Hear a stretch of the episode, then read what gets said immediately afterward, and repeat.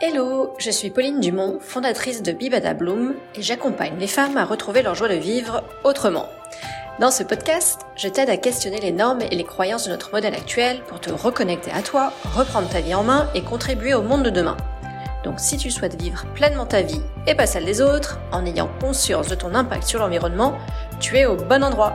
Car ici, on allie écologie et développement personnel. C'est bon? Tu choisis la pilule rouge? Alors c'est parti pour l'épisode du jour. Je me souviendrai toujours du jour où j'ai eu ma prise de conscience écologique, cette espèce de déclic violent qui fait l'effet d'un électrochoc. C'était début 2019. Je rentrais du boulot avec France Inter dans les oreilles et je prends une interview en cours de route où il est question d'effondrement, de limites planétaires, de liens systémiques, etc. Il s'agissait de Pablo Servigne.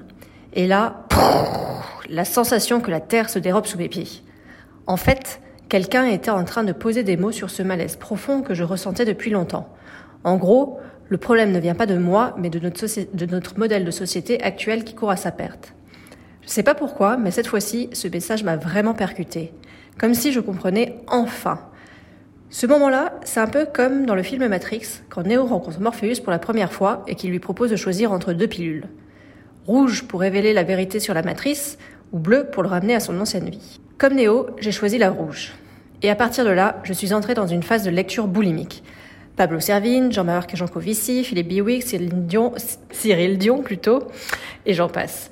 Énergie, agriculture, économie, pétrole, démocratie en temps de crise, alimentation, cycle de l'eau, etc. Je tirais un fil et dix autres en sortaient. Plus je lisais, plus j'avais la nausée. Moi qui pensais avoir une sensibilité écologique, je me rends compte que j'étais en fait en plein déni. Je me rends aussi compte du déni collectif dans lequel toute la société est engluée. C'est flippant. En fait, notre rapport au monde et au bonheur est complètement biaisé, marchandisé. On vit à 200 à l'heure, on compense notre mal-être à coups de Netflix, d'alcool, de jeux vidéo, de porno, d'antidépresseurs, de voyages à l'autre bout du monde, de city break, de fringues, etc. En pensant que de toute manière, on ne peut pas faire autrement, que c'est comme ça. Et ça, c'est foncièrement pas vrai. Déjà, parce que depuis l'apparition de l'homme sur Terre, notre manière de vivre ensemble, de faire société a constamment évolué, souvent dû à des rapports de force ou des progrès techniques d'ailleurs. Ensuite, parce que la société est une somme d'individus et que pour éviter le chaos permanent, elle doit s'organiser. D'où la création de règles, de normes, de conventions, etc. Et comme pendant longtemps la survie de l'homme dépendait de sa capacité à rester dans le groupe, eh bien, il restait dans le moule. Aujourd'hui, notre modèle socio-économique est basé sur la croyance qu'on peut continuer à viser la croissance économique sans fin, en dépit des limites planétaires et de toutes les lois physiques, en dépit aussi d'inégalités abyssales entre les plus riches et les moins favorisés, en dépit enfin de notre santé physique, mentale et de notre bien-être de manière générale. Cette notion de croyance est au cœur du film Matrix. Le choix entre la pilule rouge ou la pilule se résume en fait à ça. Qu'ai-je envie de croire?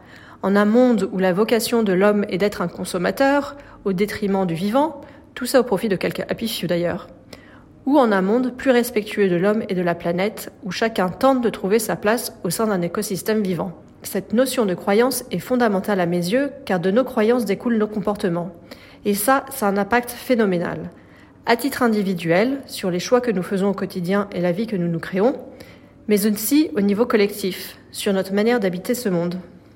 Or, aujourd'hui, notre mode de vie est le fruit de croyances mortifères, à savoir que l'argent égale bonheur, que la réussite financière et sociale fait de nous des êtres supérieurs, la supériorité de l'homme sur la nature, la supériorité de l'individu sur le collectif, le toujours plus sans limite, la loi du plus fort, la mort est tabou, faire preuve de vulnérabilité ou de compassion est signe de faiblesse, la douleur ou la frustration sont à bannir, etc. Mais si la société est une somme d'individus, c'est aussi une bonne nouvelle, car plus nous serons nombreux à avoir fait évoluer nos croyances individuelles, et plus nous aurons un impact collectivement. Bref, en 2019, j'ai choisi la pilule rouge. Finalement, l'urgence écologique a été pour moi l'occasion de faire un pas de côté et de reprendre progressivement le pouvoir sur ma vie. Prendre soin de moi, revenir à ce qui me semble essentiel, me débarrasser progressivement de tous ces besoins artificiels promus par la société comme seul moyen d'accéder au bonheur, c'est ce travail d'écologie intérieure qui m'anime profondément et qui progressivement m'amène vers plus d'écologie. Se changer soi pour changer le monde, chacun à son échelle. En fait, la transition écologique, c'est ça. C'est l'opportunité d'une belle transformation personnelle au service du collectif. Et c'est vraiment ce que j'ai à cœur de te partager dans ce podcast. Alors facile Certainement pas. Mais ça donne un sacré sens à ma vie. Alors, pour finir, tu choisis quelle pilule? La bleue ou la rouge? Merci d'avoir écouté cet épisode jusqu'au bout.